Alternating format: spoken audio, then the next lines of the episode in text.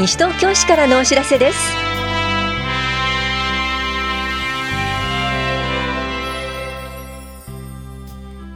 今日はプレミアム付き商品券購入引換券の発送。納税通知書送付用封筒への広告掲載などについてお知らせします。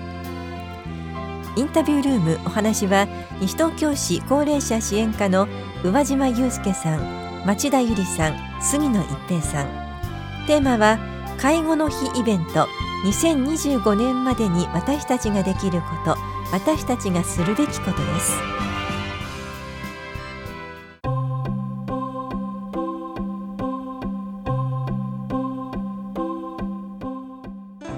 プレミアム付き商品券購入引換券を順次発送しています。プレミアム付き商品券購入引換券に同封したカラーの案内チラシに記載された西東京市のプレミアム付き商品券担当の電話番号に誤りがありました。正しい問い合わせ先は棚視聴者企画制作課。042-439-5959 439の5959です。お間違いのないようご注意ください。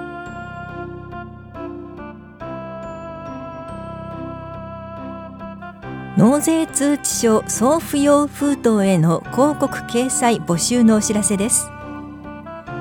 地域経済の活性化と市の財源確保を目的に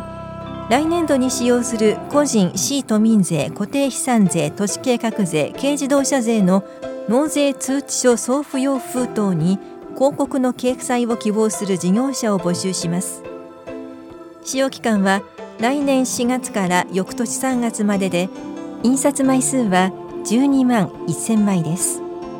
掲載量や掲載基準など詳細は募集要項市のホームページをご覧ください。募集の締め切りは10月31日です。お問い合わせは棚視聴者市民税課までどうぞ。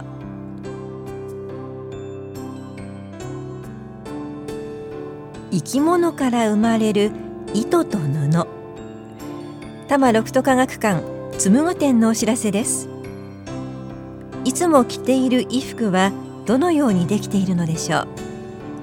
生き物から取れた繊維が糸になり布になるまでを体験しながらたどってみましょう。この催しは東京農工大学科学博物館などの協力により11月4日まで行われています。入館券は520円子ども210円です。当日直接会場へお越しください。お問い合わせは多摩六都科学館までどうぞ。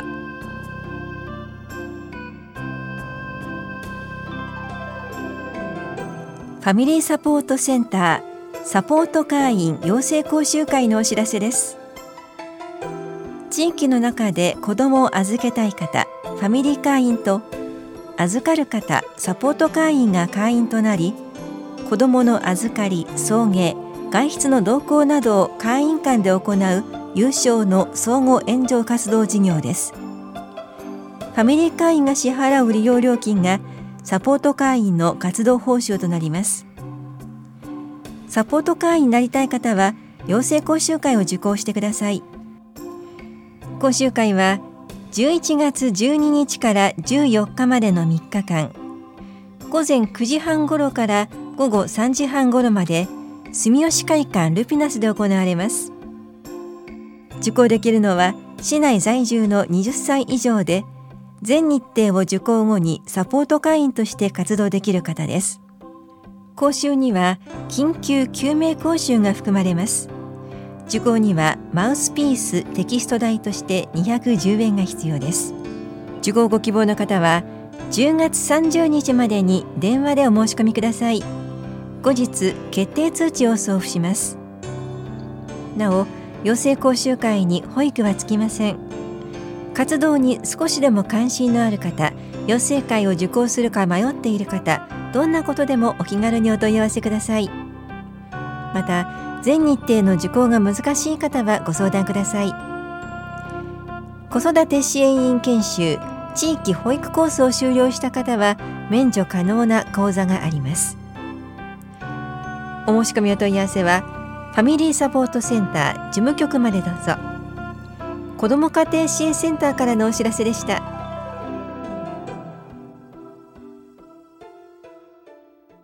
インタビュールーム。お話は西東京市高齢者支援課宇和島祐介さん町田由里さん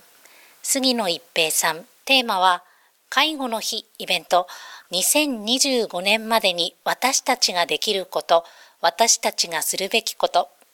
担当は近藤直子です。さて早速お話を伺っていきます。まず宇和島さん。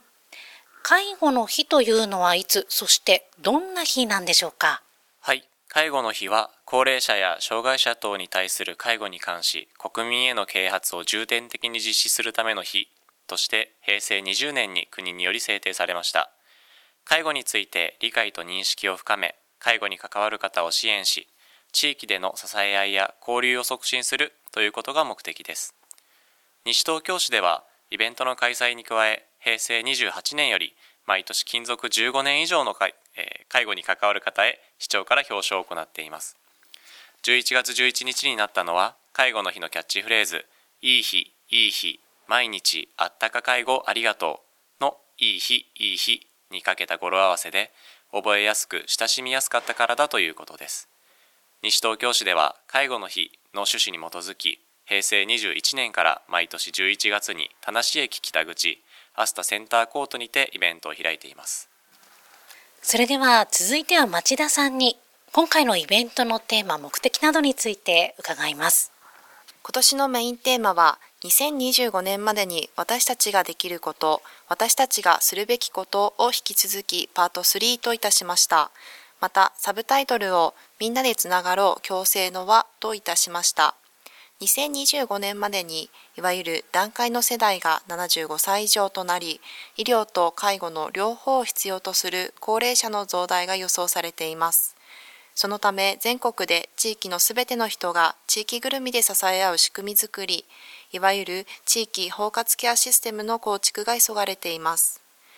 高齢化が進む中、介護が必要になった高齢者が住み慣れた自宅や地域で暮らし続けていくためにどのようなことができるのか、するべきなのか、個人個人の力を見つめ直す機会としていただき、そして個人個人が力を合わせ、地域のつながりを強めていくきっかけにしていただけたらと思います。それでは続いては当日のイベントの内容について杉野さんにお話を伺います。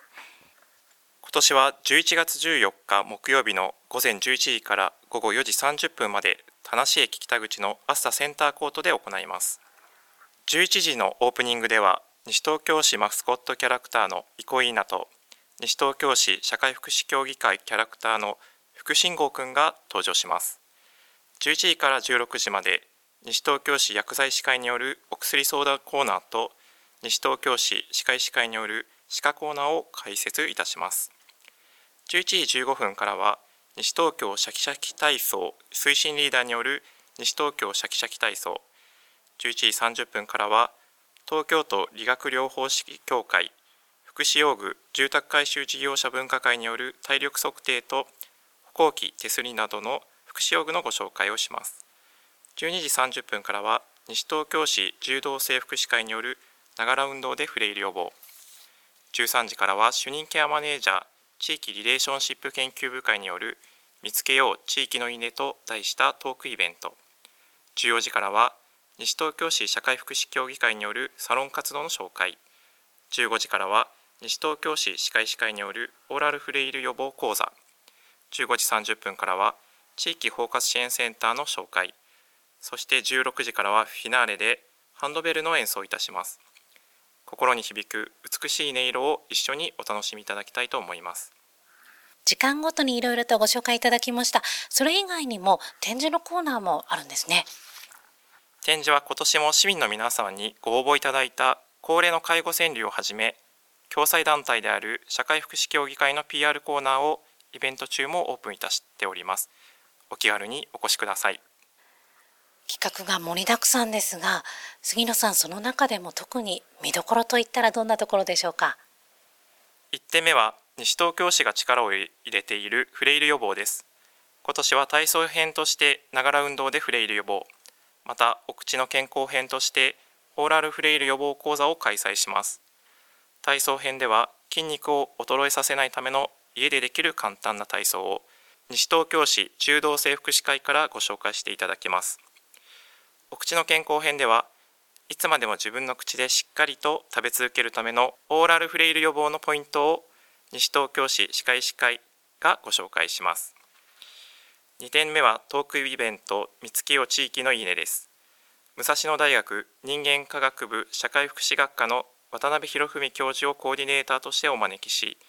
地域で活躍する方々のお話を聞きながら地域のいいねを見つけていきます。会場の皆さんもぜひご参加くださいいろいろとお話を伺ってまいりましたけれども、このイベントに関して詳しくはどちらかに掲載されてますか？ホームページに掲載しておりますので、ぜひご覧ください。それでは最後になります。町田さん、ラジオをお聞きの皆さんにぜひ一言お願いいたします。介護の日のイベントに多くの方に足を運んでいただき、介護のことや地域のためにできることについて考えるきっかけにしていただければと思っております。皆様お誘い合わせの上、ぜひお立ち寄りください。心よりお待ちしております。ありがとうございます。インタビュールーム。テーマは、介護の日イベント。2025年までに私たちができること、私たちがするべきこと。お話は、西東京市高齢者支援課、宇和島祐介さん、町田ゆりさん、杉野一平さんでした。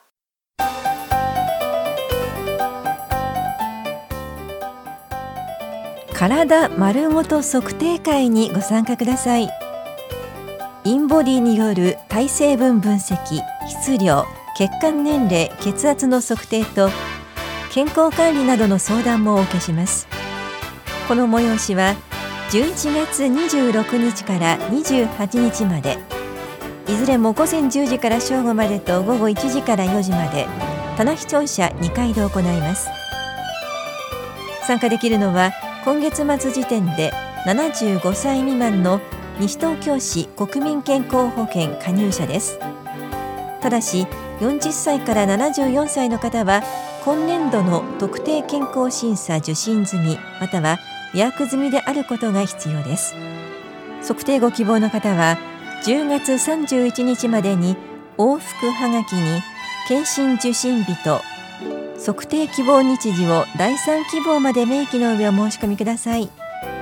郵送のみ受付です。往復はがき1枚につき1人です。なお定員はそれぞれ100人ずつで申し込み多数の場合は抽選となります。お申し込みお問い合わせは市役所保険年金課国保給付係までどうぞ。